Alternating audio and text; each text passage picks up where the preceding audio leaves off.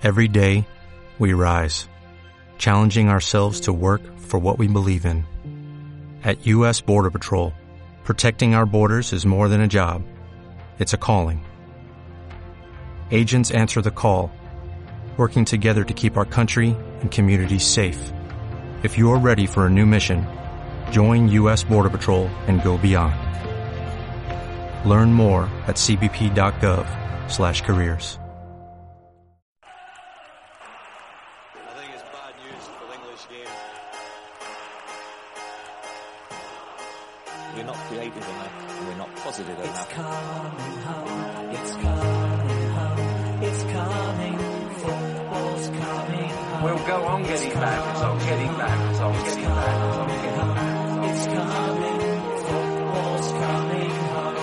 coming.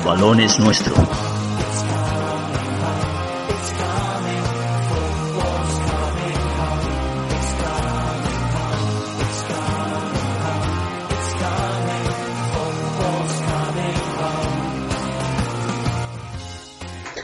Hola Internet, ¿cómo estamos?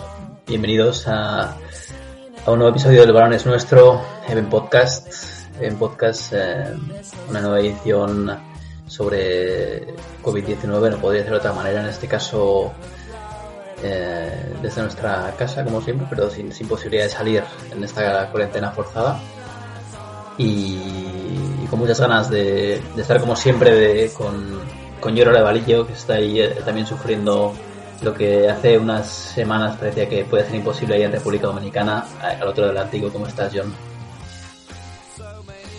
Egunon eh, o, o Arracha León, estamos ya, son las dos y, dos y media de la tarde por aquí, domingo 5 de, de- de abril de 2020, efectivamente. Eh, bueno, siguiendo un poco con el capítulo que, que iniciamos con el COVID-19, cuando nada se sabía lo que, de lo que iba a pasar y todo eran predicciones, bueno, pues ahora el panorama y el escenario es totalmente diferente y aquí pues estamos sufriendo también las, las consecuencias de la cuarentena que estamos desde, desde el día 19 y, y bueno, de momento hay unos 1.600 o 1.700 contagiados aproximadamente con 60 fallecidos.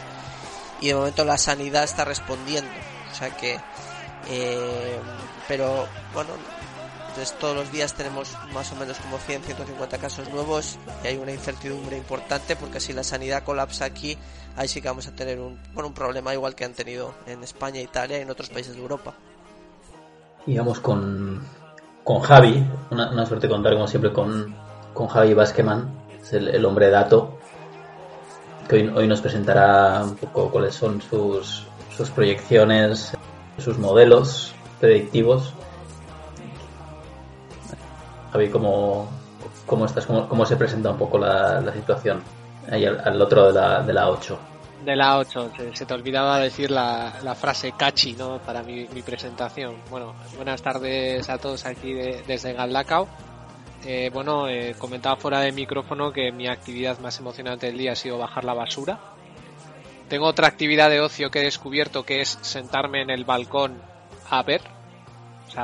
Hoy ha hecho un día muy bueno, 20 y algo grados aquí en Galdacao y bueno, pues eh, tengo una sillita ahí muy cómoda para estar en el balcón con mi cervecita, escuchando a los compañeros de economía directa. Y la verdad es que en estas crisis estamos valorando lo que son la- las cosas pequeñas. Me gustaría preguntarle a John, un poco así, eh, icebreaker, para empezar el programa, cómo se lleva la cuarentena en un país tropical, o sea, teniendo la playa a cero coma y poder disfrutar de una bebida refrescante en un coco. Eh, no sé, ¿cómo, ¿cómo se está llevando ahí? Bueno, eh, pues un poco pues un poco triste el hecho de no poder eh, de no poder salir, pero al final bueno, pues uno se, se resigna y al final hay que hay que acatar las, las medidas de las autoridades. La única forma de poder combatir esto, al parecer, es eh, quedarse en casa. Y eso sí, sí que es verdad que, que siempre, al igual que cuando vivíamos en Chile, eh, casi todos los edificios tienen una zona común, como una zona de quincho que le llamamos allí, y de momento se puede, como no suben muchos vecinos, se puede subir un poquito pues, a hacer ejercicio la semana o a tomar un poco el sol el fin de semana y leer un rato.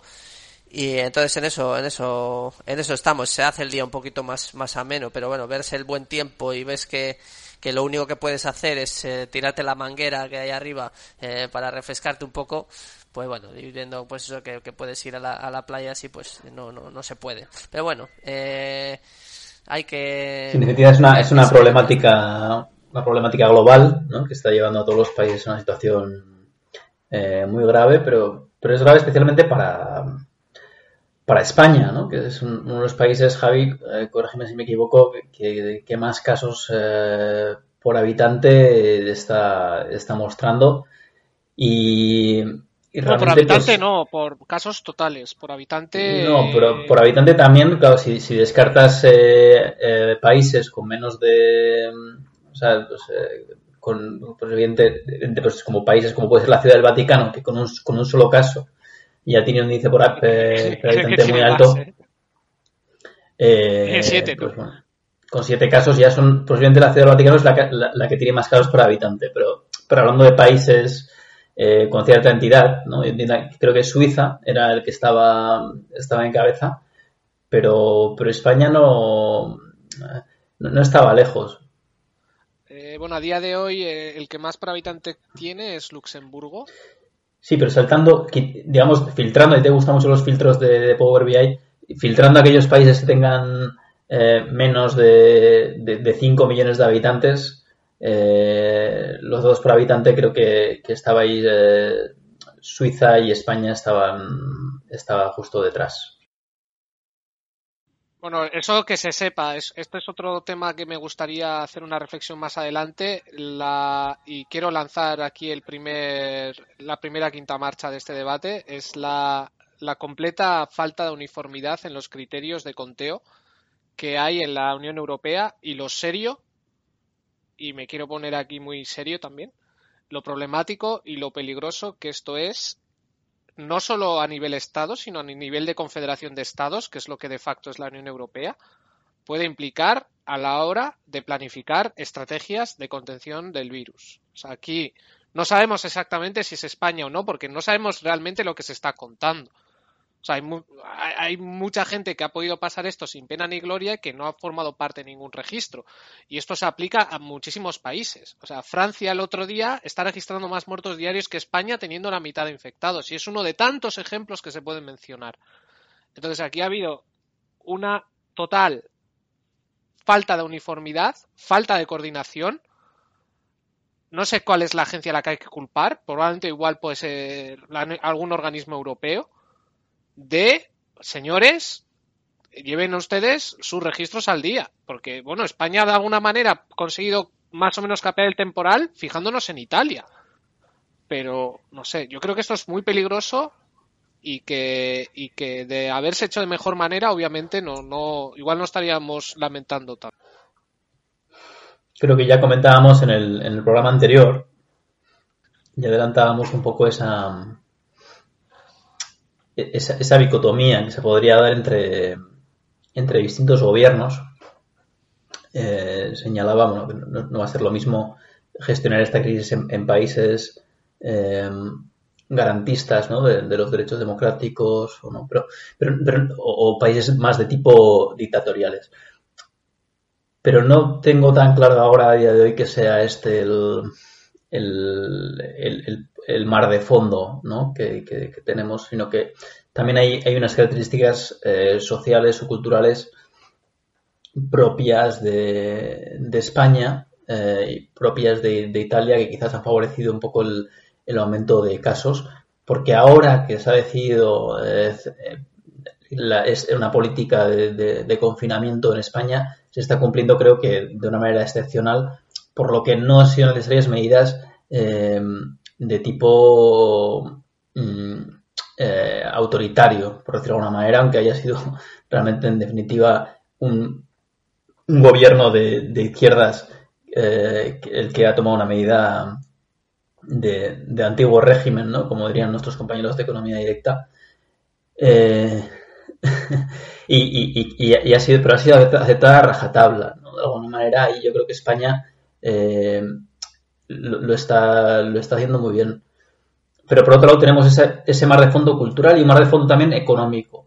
Quizás en, en el caso español o en el caso italiano, eh, que somos economías de servicios, pero no somos economías de servicios virtuales, no somos economías que faciliten eh, eh, una herramienta de gestión como puede ser SAP, o no tenemos eh, la sede de, de Google en, en, o tenemos, pero es, es, minúscula, ¿no? Comparativamente lo que puede ser una Irlanda, que es una economía de servicios, porque tiene todas las sedes de, de las grandes empresas de, de, del ámbito digital.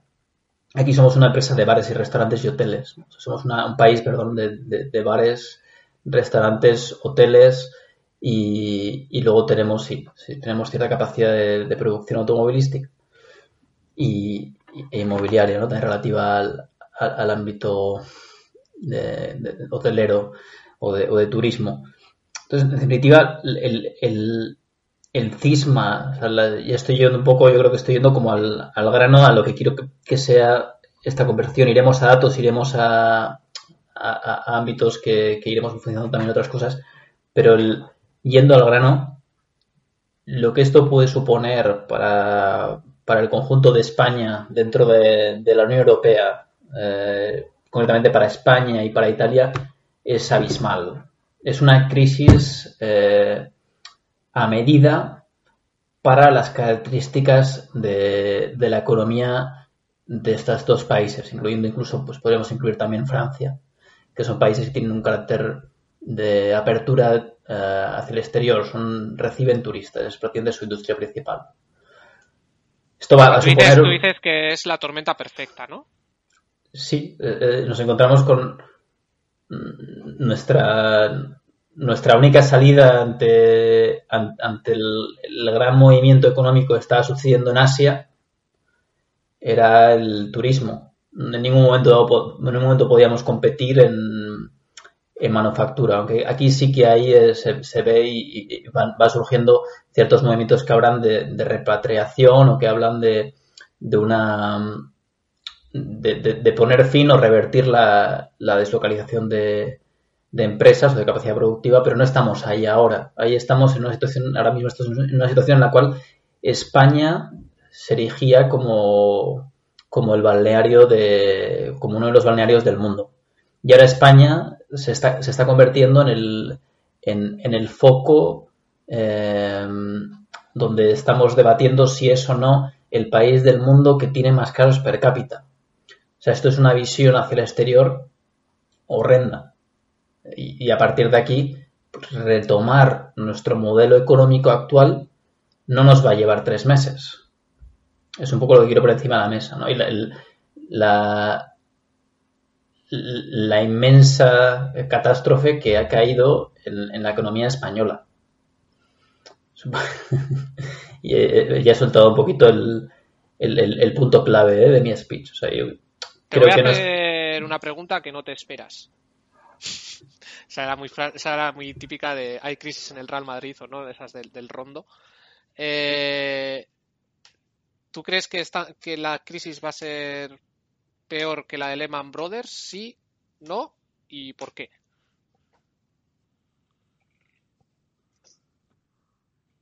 Yo creo que va a ser una crisis eh, más, eh, más espectacular, o sea, y lo está siendo, está siendo una, crisis más espectacular, pero quizás una, pueda ser una crisis más corta, porque surge a partir de un elemento exógeno.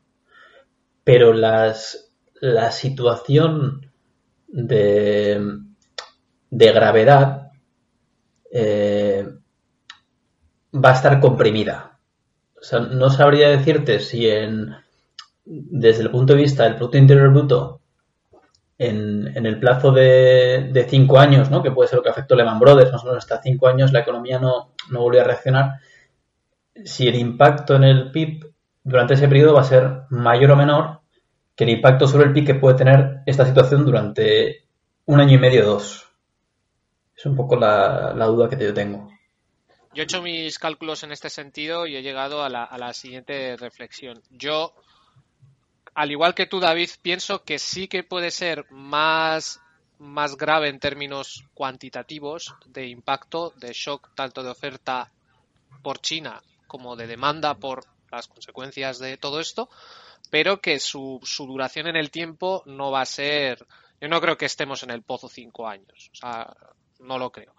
Y uno de los datos clave que tengo para refutar eh, esta tesis, que bueno, parto aquí, yo estoy hablando en hipótesis, ¿eh? no, yo no tengo una bola de cristal y ahora mismo digo a la audiencia que todo el que te diga que sabe que va- lo que va a pasar, sinceramente está mintiendo. Puede que hacer de chiripa, pero bueno, que no, no, a día de hoy no se puede saber. Volviendo a mi, a mi tesis. Eh, hay un dato que invita a la, bueno, que no invita a la desesperación, iba a decir invita a la esperanza, y es el nivel de endeudamiento eh, privado, tanto de empresas como de particulares, que suele ser uno de los ingredientes que suele favorecer a la prolongación de la agonía. Recordemos que, que, que cuando fue la crisis de la construcción en España, el nivel de endeudamiento de las familias era, como dirían en VisualPolitik, Nacho Vidaliano, tanto de empresas como de familias. Claro, y eso generó una cadena de impagos que es, yo qué sé, pues eh, quemar un fuego, apagar un fuego con gasolina. Entonces, en este sentido, yo creo que no, no estamos ni de muy lejos eh, en las mismas condiciones estructurales. Hay otro dato también que invita al optimismo y es el nivel de internacionalización de la empresa española, y por empresa española hablo de pyme española, la pyme industrial. Antes de la Lehman Brothers, eh, pues internacional, o sea, ser una pyme internacional era tener sede en Portugal. Y hoy en día la empresa española, tenemos a nuestro amigo y espero fiel oyente Teodor Nikolov en, California con una empresa de, que, de, Málaga, que, bueno, que está ahí de Business Development. Y bueno, eh, esos dos datos yo creo que, que, que, que esclarecen que bueno, que España está en una situación, yo creo, de más fortaleza para afrontar eh, esta, eh, una situación adversa y que la estructura productiva del país va a ser, yo no sé si habla la razón o el deseo o la, esperanza, la estructura productiva de España va a ser capaz de encauzar esto mejor. Yo creo que, que, que aquí lo que habla es una visión sesgada desde tu, desde tu puesto de trabajo un poco y desde tu realidad. Porque en la, una gran mayoría de, clase media baja o baja directamente eh, trabaja del turismo. Y, y un año eh, sin trabajar o, o, un, debilitamiento de ese sector, lo que va a suponer es un, un, debilitamiento de las condiciones laborales de esas personas. Por lo cual va a propiciar un, una, una, clase de, sí, sí, de, personas que trabajan en el ámbito quizás industrial, que, que se pueden eh, que se pueden escapar de esta de esta de esta crisis, de este estigma que, que, puede sufrir España en, esta tesis, ¿eh? de, de, de, ser uno de los países que peor ha gestionado esto y que quizás, visto lo visto, nos lleve a, a repeticiones de brotes a lo largo de, de, este año y si no hay una vacuna del siguiente, y la situación de vida de estas personas va a caer en picado. Luego pueden existir eh, empresas que, que, que, salven la situación, porque como bien dices, pues están internacionalizadas o, venden un producto que es, que es esencial y, y, de alguna manera funcionan, pero, pero tienes la, industria turística, la inmobiliaria y la, y la de la automoción, que es, que es una industria que son, estas dos últimas solo funcionan cuando hay realmente confianza en, el estado económico que van a estar congeladas en stand-by durante mínimo, mínimo este año. Mínimo. Yo tengo una, una, una pregunta. Eh, porque el otro día, David, fuera, fuera de micro, también estábamos hablando sobre que ahora, eh, bueno, como también el, gobierno tomó medidas de no, no despedir a, a, a nadie, ¿no? Y si sigue, si sigue un poco esa tendencia, y al final la fórmula del ERTE también es, es, es, buena para las empresas, buena también para los para los eh, empleados, si no me equivoco, o sea, si, porque al final casi prácticamente se percibe lo mismo, ¿no? Eh, entonces, por ejemplo, puede generar lo que decías el otro día, de que ese capital se quede en, las familias y ese capital, pues al final no hay tantos gastos al mes y entonces que la gente tenga dinero y que provoque una inflación de precios y que quizá, por ejemplo, el sector turístico, pues imagínate que en vez de una habitación te costaba 100, pues igual te cuesta 250 o 300 a partir hasta que se recupere igual la, la, la crisis. ¿Crees que puede ir un poco, o sea, con esa inflación de precios que puede producir, se podrá regular un poco la economía? Es una de las. Sí, yo lo que, lo que yo mi pensamiento ha estado condicionado las últimas las últimas semanas, los últimos días, por las inyecciones de capital espectaculares que se han dado en Estados Unidos. No, y en Europa. No, no, no sigo tanto. Me cuesta más seguir el, los movimientos del Banco Central- Central Europeo, eh, pero, pero sé que la Fed ha inyectado cerca de 6 trillones de dólares. Lo que más en toda su historia, en cualquier crisis. Entonces, es, es muy complicado, yo creo a nivel macro, medir si los 6 trillones eh, cubren de manera suficiente la- el declive de desempleo, que estoy hablando ahora del caso de Estados Unidos, que es lo que más claro tengo. En España no, no tengo muy claro si, vamos a recibir tanto capital.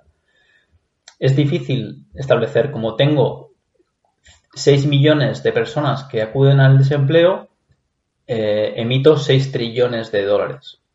Y esto es equilibrado. Lo que puede suceder es que yo emito 6 trillones y ah, me he quedado corto. Pues voy a emitir otros 6 trillones. Uy, me he pasado.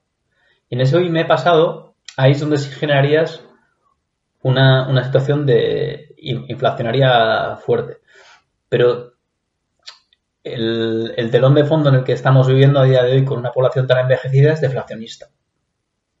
Por lo que mm, no sé cuánto dinero, cuánto capital debería entrar ser inyectado al sistema para que se produjera esa inflación. Con las cifras que manejábamos, pues yo veía, hostia, esto es, esto es una inflación directamente. Pero claro, sí.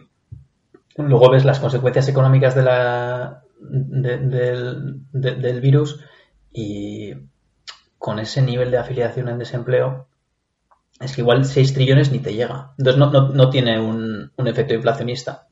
A corto plazo no, porque la economía está parada. Si no hay volumen de dinero circulando, a no ser que sea para ir a comprar papel higiénico, pues, pues poca inflación va a haber a corto plazo. Otra cosa es que a, a medio largo plazo, cuáles cuáles van a ser las consecuencias. Pero bueno, yo me, me, voy a reservar la opinión porque yo creo que los bancos centrales son la representación de Satanás en la Tierra. Así que, si queréis seguir hablando de esto. Juan Ramón Rayo está haciendo su trabajo los últimos meses en, en- en el psique de... Hay un canal de, de YouTube que es muy bueno, que explica cómo son las economías de banca central moderna, que se llama Economic Pills, que recomiendo a todos los oyentes, que está hecho con dibujos de Paint o PowerPoint. Es muy didáctico. Son vídeos muy, muy cortos, tío.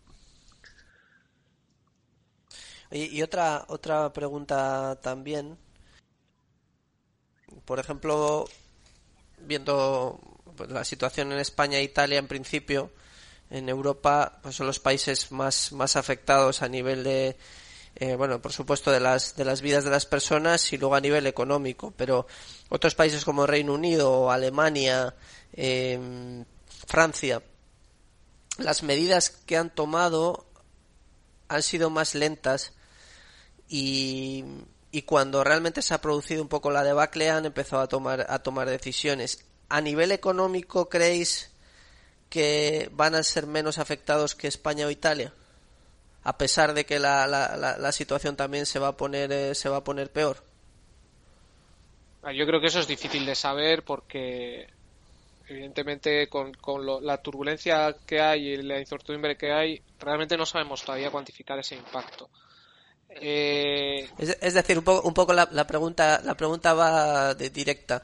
Eh, por ejemplo, el Reino Unido, mm, Boris Johnson tomó se tomó el tema que no, no, no tomó ninguna medida en su momento, etcétera, y cuando ya la cosa se puso mal empezó a tomar medidas. Alemania también todavía no han puesto una cuarentena seria como puede ser en España.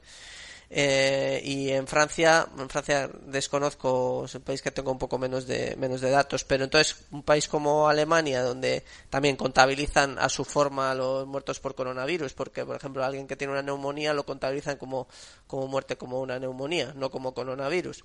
En España sí, o en Italia también. Pero entonces, a nivel económico, es mejor tomar las medidas cuanto más tarde o cuanto cuanto antes. Cuanto antes, totalmente. Bueno, no, no, no totalmente, pero bueno, yo pienso que, que en España, si se hubiera adelantado el estado de alarma una semana, yo estoy casi convencido de que habría que pagar menos platos rotos. O sea, estoy convencidísimo. Lo primero porque, porque detienes antes la pillas el toro por los cuernos antes y yo creo que bueno que España ha sido de los más adelantados dentro de Europa. Luego me sorprende ver que, por ejemplo, en Latinoamérica, países como Argentina, Chile y tal han han cerrado la- las fronteras con menor saldo de muertos. ¿eh? Pero bueno, eh, centrándonos en Europa, eh, yo creo que, que evidentemente eh, las consecuencias de tener el país cerrado Pongámonos un ejemplo para la audiencia, ¿no? Si yo cierro el, país una semana antes y dejo los fútbols, Boxtalegre y 8M y les digo, señores, no se puede hacer, evidentemente hubieras detenido antes la- la fase exponencial de la curva de contagios para ir a- antes a una fase lineal y pues eh, ahora mismo en vez de 130.000 afectados pues estaríamos igual pues como está Francia, igual 70.000.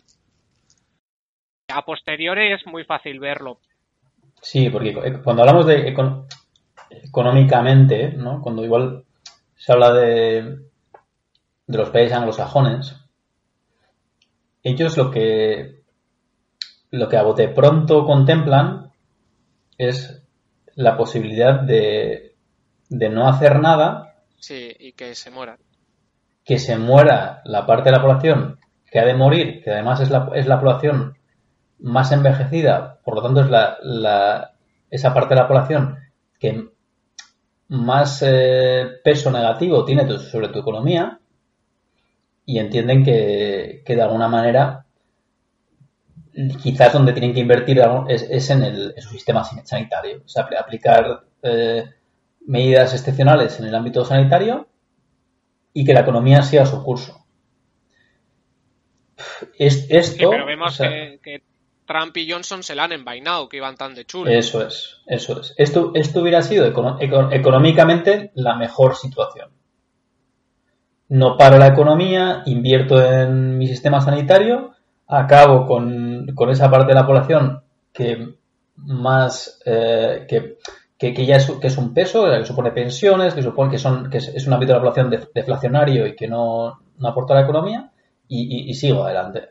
Pero que yo creo que han- lo que han lo que se ha visto a, eh, a posteriori es que, que, ni el virus afecta únicamente a, personas que, no están en edad productiva y, y que el saldo de muertos era muy superior a, al- a los datos que se estaban manejando inicialmente. Porque posiblemente desde China tampoco están los datos, los datos reales. Y cuando hablamos de un, de un 1% de, mortalidad, quizás no es un 1%, igual, es- igual realmente es un 1% de mortalidad si tengo un sistema sanitario a pleno rendimiento, eh, tratando a las personas que tienen esta enfermedad eh, de la mejor manera posible. Pero si no tengo esto, igual estoy hablando de un saldo de mortalidad del 5%. Y acabo cargándome el 5% de mi población, o sea que es una barbaridad. Y no solo población eh, mayor, digamos. Es, decir, que, que el no tomar el no tomar medidas, o sea, imagínate un, un país que no toma ninguna medida y asume la- los fallecimientos de las personas, ese país tampoco es que económicamente se hubiera visto influido de manera positiva. Ni políticamente va a estar cohesionado. O sea, y evidentemente el, el- el político de turno va, va a sufrir un batacazo en ese sentido. O sea, tú, tú te estás dejando morir a tu gente, no sé. O sea, me parece. Mm. No sé. Solo, solo en, Holanda, en Reino Unido y en Estados Unidos puede suceder, suceder algo así, quizás en Austria. Se me ocurre, y no han dejado que suceda. Por lo que es, es que las consecuencias son graves, del virus son graves. Sí, ya, ya sucedió. La, en la, la gripe de española mal llamada, eh, eh, incluso Estados Unidos llegó a confinar eh, a su población. Llegó a, llegó a tomar, bueno, no medidas parecidas a las de ahora, pero sí que tomó cartas en el asunto. Pero bueno, yo la, de... Perdón. Sí. Sí, Javi, perdón. yo la reflexión que quería hacer es que, eh, no sé si había mal interpretado la pregunta de John, que habiendo si el gobierno, y lo digo muy a posteriori, obviamente, porque yo ese mismo fin de semana estaba en Madrid, si se hubiera adelantado una semana el, el confinamiento, obviamente las consecuencias económicas podrían ser más livianas para la economía española, porque igual no tendrías que enfrentarte a un confinamiento tan prolongado. Yo no lo creo, Javi. No lo creo. Creo que las consecuencias económicas siempre, en cualquier caso, no vas a ver prácticamente ningún país que esté confinado menos de, mes y medio. No, no digo que no vaya a haber que hubiera habido consecuencias económicas. Obviamente estoy hablando en hipótesis, claramente, pero obviamente si, si consigues reducir la fase exponencial de la curva, eh, tienes que tener la economía, aunque sea dos semanas menos cerrada. O sea que la contribución marginal a haber adelantado una semana antes el confinamiento, obviamente eh, podría haber reducido el tiempo de, lockdown posterior, pero obviamente esto hablo a toro pasado y a posteriori. Claro, aquí, aquí estamos hablando ya más de consecuencias humanas, de, pérdidas de vidas humanas, que hubiera sido inferior, eso sí, eso es importante. Estamos entrando mucho en lo, en lo económico y- y, en definitiva esto pues está provocando la, la muerte de, de muchas personas, ¿no? Que quizás a veces lo obviamos, por lo menos a mí, a mí no me ha tocado nada de cerca, pero, pero es muy posible que, que a alguno de nuestros oyentes pues le, le- toque, que haya algún conocido, algún familiar que, haya fallecido, ¿no? Entonces, claro, aquí es- estamos en una situación de excepcionalidad desde el punto de vista económico y hay que tomar medidas para proteger la salud de los, de los ciudadanos y a partir de ahí entender que tienes un, un modelo económico basado en, en dinero fiduciario y, que un- una de las suertes de tener ese, ese modelo es que puedes tener una emisión prácticamente infinita de, de dinero cuando, cuando eres el centro de la economía mundial, ¿no? Como puede ser el caso de Estados Unidos o Europa. Y que en, en- en esta situación, pues emites, emites, emites dinero, invades de dinero tu sistema para que, para que siga funcionando en el momento que nos podamos recuperar, que salgamos de este lockdown. Yo personalmente no creo que sea una solución, no creo que deba ser la, el único, la única solución. No creo que sea un approach que valga pues siempre, porque recordemos que es una inyección que no está sustentada en riqueza real.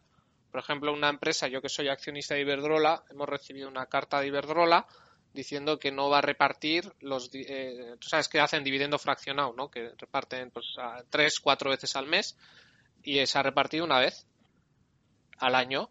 Se repartió en enero y ya hemos recibido una carta que lo que se ha llegado a la Junta General de Accionistas es que no va a haber más repartos y que Iberdrola va a anticipar inversiones y que va, va a dedicar el, el- el beneficio contable después de impuestos del ejercicio anterior a este, a este, a, bueno, a paliar la crisis. En este caso sí está sustentada una riqueza real, pero en este caso lo único que estás haciendo es darle control P, imprimir dinero, que a largo plazo lo que puedes generar es más inflación, más inflación y castigar el ahorro de los, de los propios individuos.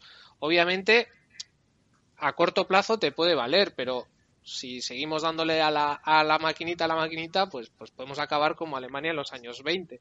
Sí, pero no ha habido un momento tan, tan evidente para dar a la maquinita como el actual. O sea, nunca Sí, bueno, en- hemos en visto una un guerra. momento- Bueno, pero es que durante la guerra no se le podía dar a la maquinita, porque durante la guerra tenías un patrón oro.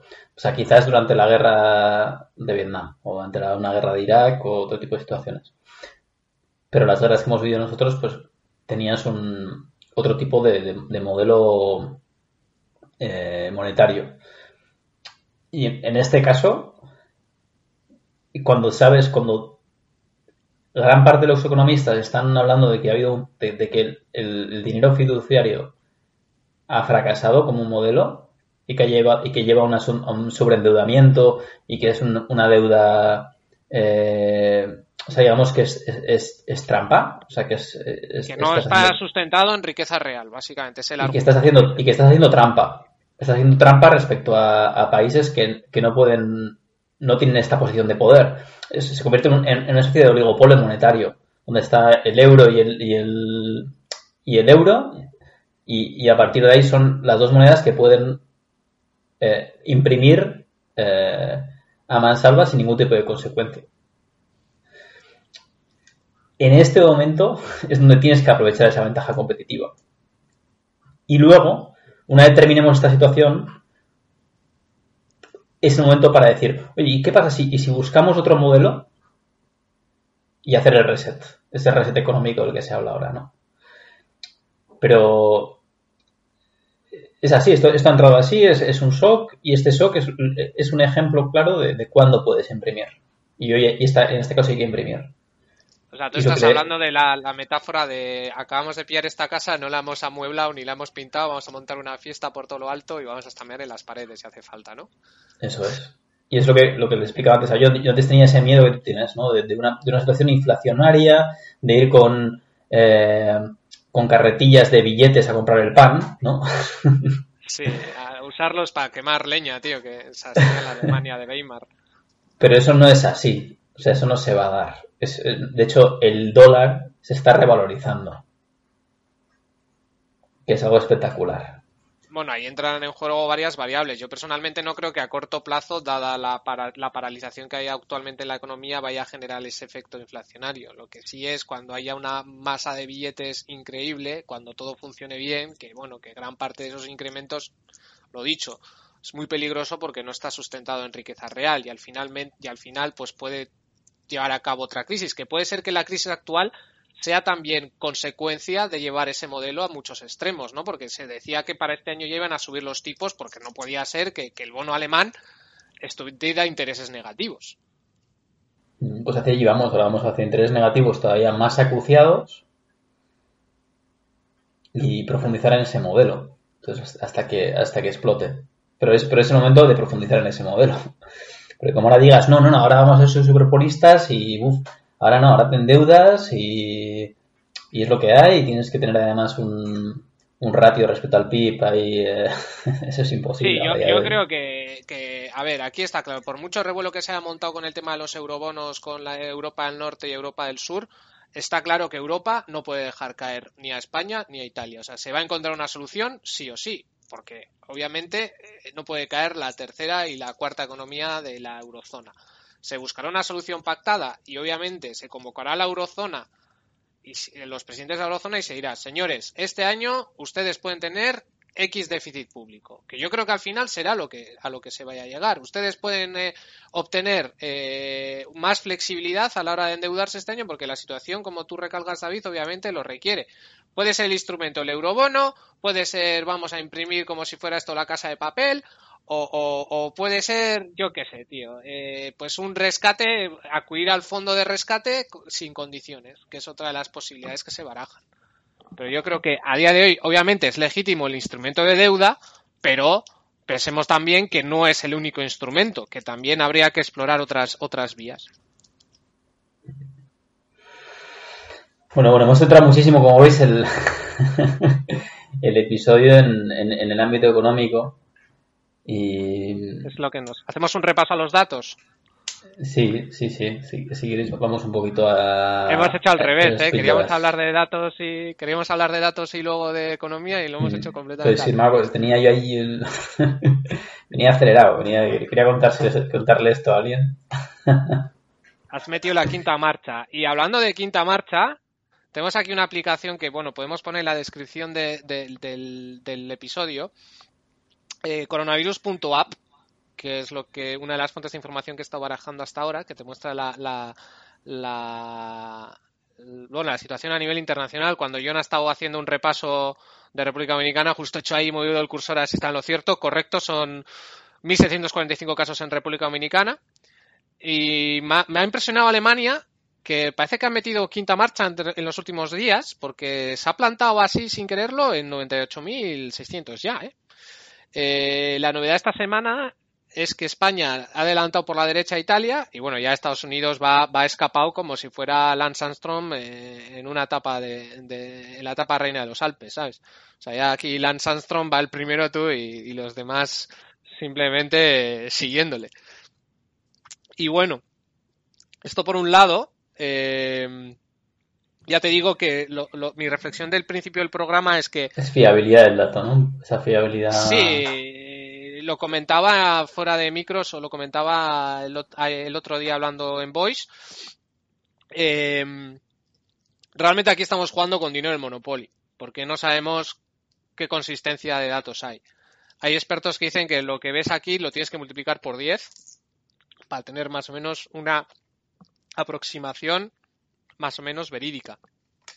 Y entonces yo ya me he cansado de jugar eso con dinero del Monopoly y he ido directamente a buscar otro dato que es el número de hospitalizados, que yo creo que más o menos es más fidedigno, porque ese es, ese es, un, ese es un registro. Tú vas al hospital, deme los que hay. Ese es un índice. O sea, lo que tenemos, no podemos tener el, el dato de, de aquellas personas que han sido infectadas y tenemos, contamos con un índice. El índice de hospitalizaciones, ¿no? Como es un índice de referencia. Tenemos el de UCIs. Eh, Sí. En hospitalizados, eh, casualmente, Madrid ya se ha aplanado la curva de hospitalizaciones y empieza a revertirse. También es verdad, es porque el- eh, se empezó a poner la cosa chunga como, como una semana de antelación con el resto de comunidades autónomas. A nosotros que nos toca más de fondo, eh, Euskadi parece que sigue subiendo, o sea, no sé qué, qué- qué ha pasado aquí, que, que, bueno, en principio fue Álava quien hizo la pole position, pero ahora incluso Vizcaya ha superado a Álava y, y no para de haber hospitalizaciones y desgraciadamente ¿Cuántos, no para de haber- ¿cuántos, ¿Cuántas personas hay ahora mismo hospitalizadas en, en la comunidad autónoma vasca? Pues a día de hoy tenemos 4.666. Y en Madrid, 4.166. ¿Y, cuántas, y sabemos... ¿Madrid cuántas hay, perdón? ¿14.000? ¿puede ser? 14.000. ¿Y cuánta- cuántas camas de hospital hay en el País Vasco? ¿Se ha tomado Ahí ya me has matado, eh, me has matado, tío. Yo sé, a nivel, a nivel estatal hay 138 camas por cada 10.000 habitantes. Pero son datos de la Organización Mundial de la Salud que dio en el año 2013, es el último dato que tenemos. John, allí desde el punto de vista eh, sanitario, tú, tú ahí ahora mismo, si, si tuvieras el coronavirus, ¿dó- ¿dónde, dónde, ¿a dónde tendrías que ir, John? Pues sí, sí, en principio el planteamiento aquí es eh, ponerse en contacto con el Ministerio de Salud, eh, anunciar las condiciones, anunciar los síntomas, tienes que ir a un hospital a, a- a que un médico te atienda, te tienen que dar una prescripción para hacer la prueba, sin prescripción no, no te hacen la prueba y el seguro no te no te mm, no te lo asume. Entonces, ese sería el primer, el primer paso. Aquí hay hospitales preparados, pero lo, dicho es que al final, eh, si hay un colapso, va a ser un va, va a ser va a ser grave lo que lo que puede lo que puede pasar aquí porque eh, no creo que haya suficiente o sea por ejemplo si pasa lo mismo que en, eh, que en España no no va a haber eh, no va a haber suficiente capacidad de respuesta por parte de, las clínicas en República Dominicana Eh, no hay no hay mascarillas bueno lo que pasa en todos los lados pero aquí es un poco más yo creo que en los hospitales hay al- algunos hospitales que no les llegan suficientes mascarillas y hay médicos trabajando sin, sin mascarilla y sin los equipos eh, adecuados. Em, entonces es un poco el peligro que tiene esto. Yo creo que también el planteamiento que se hace cuando tienes un... Si, si por ejemplo yo tengo el coronavirus, yo voy a... eh, me pongo en contacto con el, con el ministerio y si te dice, mira, pues eh, si la situación tú puedes respirar bien, eh, igual eh, la cosa no está mal, pues igual hasta puedes hacer el aislamiento en casa. Entonces, si de repente con un, pues, si, si la cosa no se pone grave, pues yo creo que no se necesitaría la hospitalización. Pero bueno, eh, vamos a ver cómo avanzan las, las semanas. ¿No tendrías ahí un seguro privado? ¿No tendrías la posibilidad de acudir a una clínica concreta? Sí, o sea, los, los seguros eh, te, as- te asumen el, el, el- el test de coronavirus. Aquí se llegó a un acuerdo, pasaron varias semanas, pero al final se logró un acuerdo que lo podían hacer, pero siempre con prescripción médica. Decir, tú no puedes ir con síntomas a una clínica y que te hagan el test, sino tienes que ir donde un médico, donde el médico te tiene que firmar el, el- el- el papel y después te vas a la clínica. Porque aquí, por ejemplo, esos, esos estudios no te los hacen en el hospital, tú no vas al ambulatorio de turno, sino aquí hay unas, unas clínicas laboratorio. Entonces tú te vas al laboratorio y ahí te hacen las pruebas. Y luego con, los, los médicos están en los hospitales o las clínicas. Entonces son dos cosas diferentes. O sea, primero vas a donde el médico. El médico te da la prescripción. Luego te vas al laboratorio a que te hagan la, la- la prueba. Esperas a que te den los resultados y regresas a donde el médico. Ese es el proceso. Bueno, eh, me gustaría lanzar un par de unos datos más y nos vamos al final del programa, que sería el Chernobyl Yankee, que es una sección que ha preparado David. Eh, simplemente como única reflexión, ayer en Cantabria no hubo ningún muerto. Le he mandado un mensaje a Revilla por Facebook. Y por lo demás, me, me- me alucino con algunas comunidades autónomas con aparente poca población, como Castilla y La Mancha y Castilla y León, que están en el top 5 de, de funciones y va- comunidades autónomas muy pobladas como son Andalucía, que es la más poblada de España, solo te da 470 de funciones. tío. Habrá que analizar a qué se puede ver. Castilla-La Mancha puede ser que puedan haber desviado enfermos de Madrid a Toledo o Guadalajara, que está relativamente cerca. Castilla y León, Podría ser. Mm. no lo sé, no lo sé. Yo, yo tengo una, una cosa también, por ejemplo, una reflexión que sí que quería compartir con vosotros. Eh, estaba pensando, realmente, una vez escuchando a, a la, la Contrahistoria, que es un podcast muy bueno que también lo, lo recomendamos, eh, una vez dije, sí, di- dijeron una idea de que, que de repente estamos demasiado habitu- habituados a, a recibir datos y a justificar datos, o sea, con datos ciertas cosas. Y muchas veces no sabemos ni el origen de los datos, ni sabemos si es fake, ni sabemos si está eh, bien medido, etcétera. Pero siempre tomamos decisiones sobre, sobre unos datos que a veces no se pueden contrastar. Entonces, la importancia de la inversión en el Big Data, pero la inversión veraz y la, y la posibilidad de, para los ciudadanos de recibir esa información veraz y que no pueda haber trampas. Entonces, no sé eh, estructuralmente en los países cómo se puede hacer para que esa institución sea eh, fuera de fuera de la estructura gubernamental es decir como una como por ejemplo el poder judicial que se supone que tú, tú no puedes eh, eh, es, es- es una es una un estamento independiente pues el big data también es decir que, que no sea manipulado por políticos porque aquí lo que pasa en los países básicamente es eso pues eh, a Alemania no le interesa eh, anunciar eh, todos los muertos aunque haya sido coronavirus o no y entonces emite unos datos. China imaginaros lo que habrá podido pasar en Eso ya existe y se llama INE, se llama Bundestat, se llama Eurostat, pero lo que tú dices, ha metido ahí los políticos.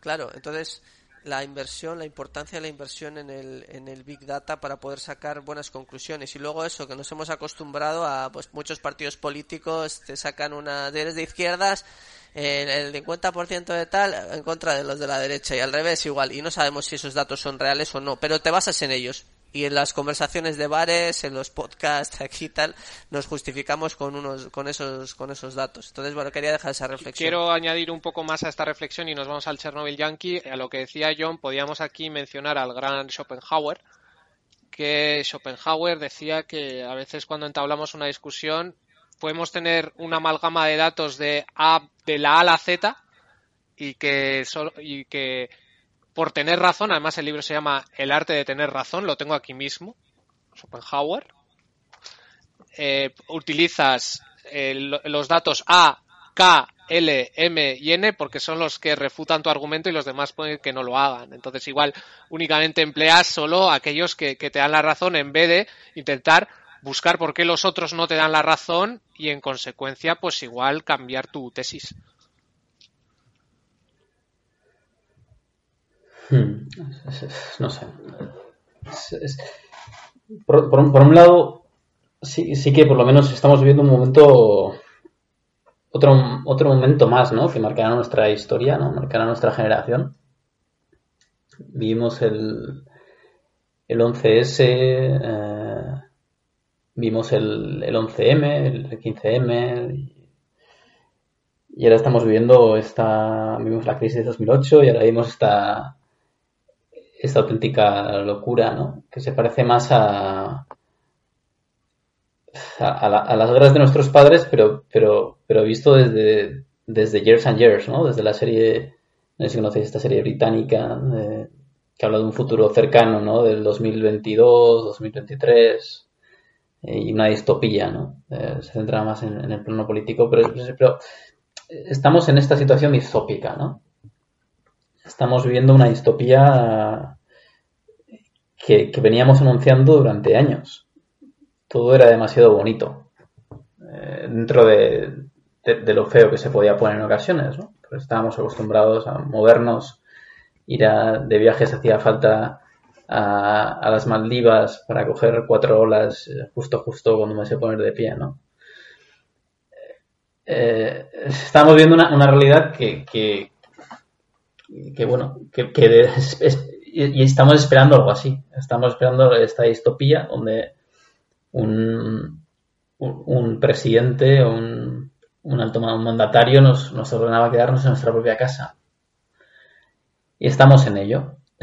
Entonces, no, no sé, yo, yo, yo quiero ser, pues, eh, de alguna manera optimista, ¿no? A partir de, de aquí superamos esto. Hemos vivido nuestra distopía. Eh, ¿qué, consecuencias eh, podría tener esto? Hablaba y, y decía Javi, bueno, vamos a, la sección de- del Chernobyl Yankee, porque bueno, creo que en el programa anterior ya os comenté que la facilidad o, o yo, yo percibía que China había superado con cierta facilidad esta situación y que eso iba a generar ex- excesiva confianza en, en los países más desarrollados y, y que íbamos a entender que algo así no nos podía pasar porque era demasiado distópico y demasiado distante y demasiado excepcional para que no sucediera. Y, y- y esto le ha caído al que posiblemente es el, el presidente mínimo, por, por utilizar un, un adjetivo más extravagante de la historia de Estados Unidos. Alternativo. más hipster. y, y- es un presidente que, que tenía unas características que se acercaban, como en algún otro programa comentamos, más al, fascismo, ¿no? un neofascismo, un nuevo movimiento político de, de po- populismo virado hacia la derecha, donde reinaba la desinformación y, bueno, y una especie de- de orden y mando camuflado, ¿no? Que no, no sé, una, una- especie de irrealidad. Y, y la realidad de este virus, ¿no? Que, que impacta de tal manera en Estados Unidos, quebrará el, el gobierno de, de Trump cuando nadie lo esperaba, cuando la economía era bollante, cuando todo era magnífico, cuando eh, los índices bursátiles americanos rozaban máximos históricos y el desempleo está en mínimos históricos. Ahora vendrá un cambio. Vendrá un cambio en Estados Unidos, no vendrá un cambio, no, llegará Bernie Sanders, lamentablemente. No creo que remonte en las primarias, lo veo muy complicado. Yo, yo creo que el, el coronavirus puede impulsar su mensaje de, de retomar el Obamacare y de... Sí, pero no creo que. Su mensaje sí, o sea, su mensaje lo, lo- lo va a relanzar, pero no tiene margen para progresar en las primarias, es mi sensación. Por lo cual, Biden tiene ya la, tostada prácticamente ya comida Yo del tengo todo. un dato, ¿eh? Yo tengo un dato y es que el que gana a las demócratas en California normalmente se lleva el gato al agua. Y no sé quién ha ganado en, en California, pero yo lo, que- Bernie. lo que sé es. Bernie, pues yo, yo lo que sé es que estaba ahora mismo ya la balanza completamente descantada para Biden. No, no- no- lle- llevo unos meses sin seguir, creo que ni siquiera han hecho, claro, últimamente no han hecho ningún tipo de, de, de primaria ¿no? en ningún estado por la situación actual, pero Biden sí va, sí va, sí va a llevar el, el gato al agua, según parece. Igual es, es Sanders, pues fenomenal. Yo Pero creo, lo que yo veo creo es- que hay partido, ¿eh? Yo creo que hay partido.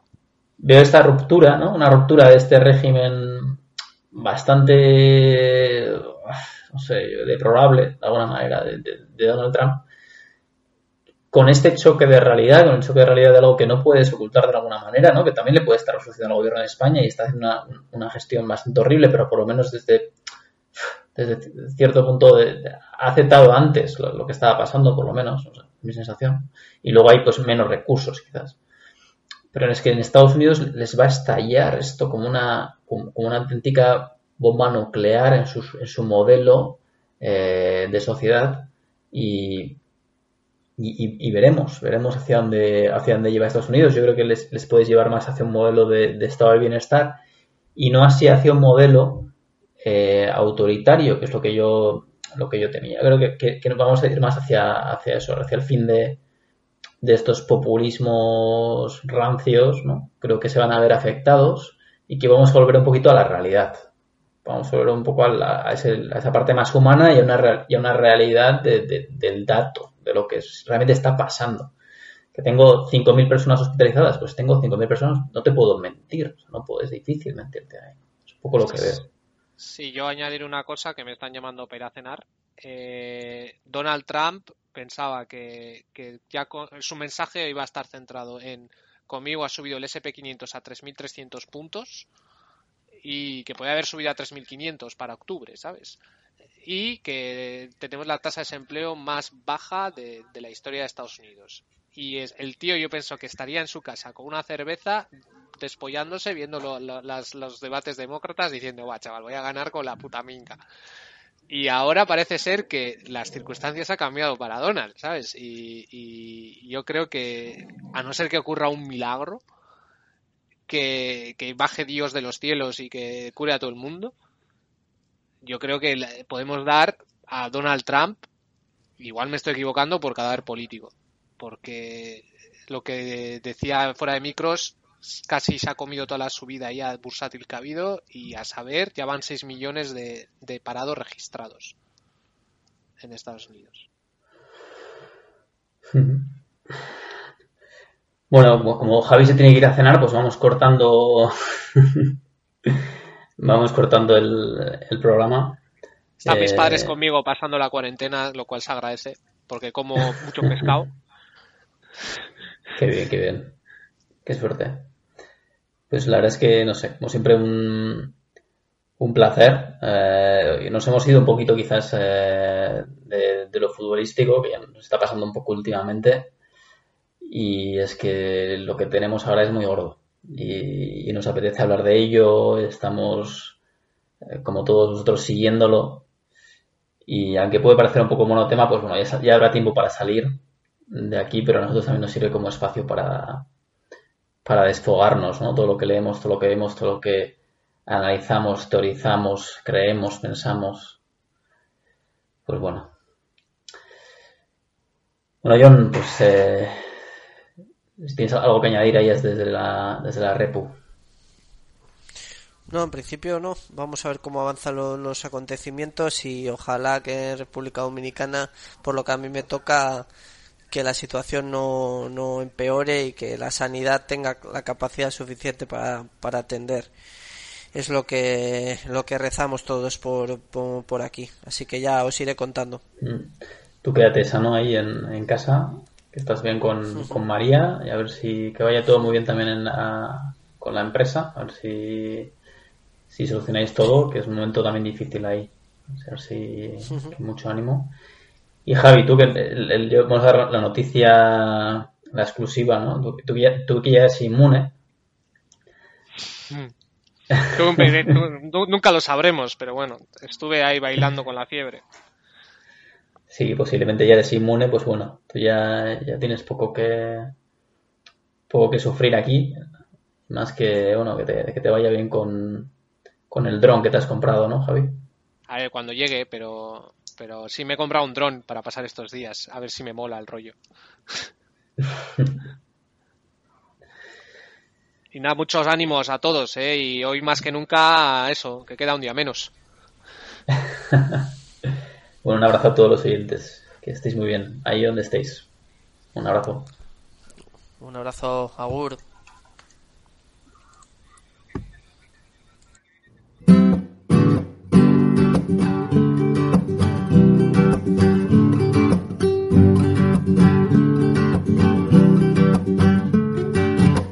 Irana ez atozenean, irarimagin zen azten da betiko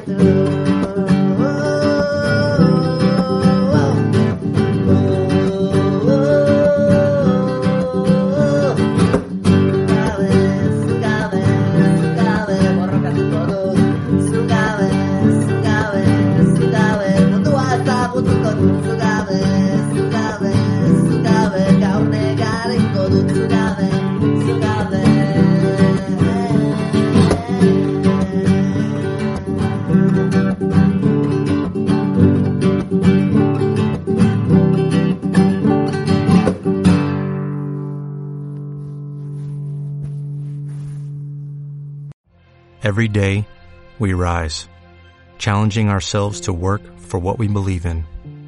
At U.S. Border Patrol, protecting our borders is more than a job, it's a calling. Agents answer the call, working together to keep our country and communities safe. If you're ready for a new mission, join U.S. Border Patrol and go beyond. Learn more at cbp.gov slash careers.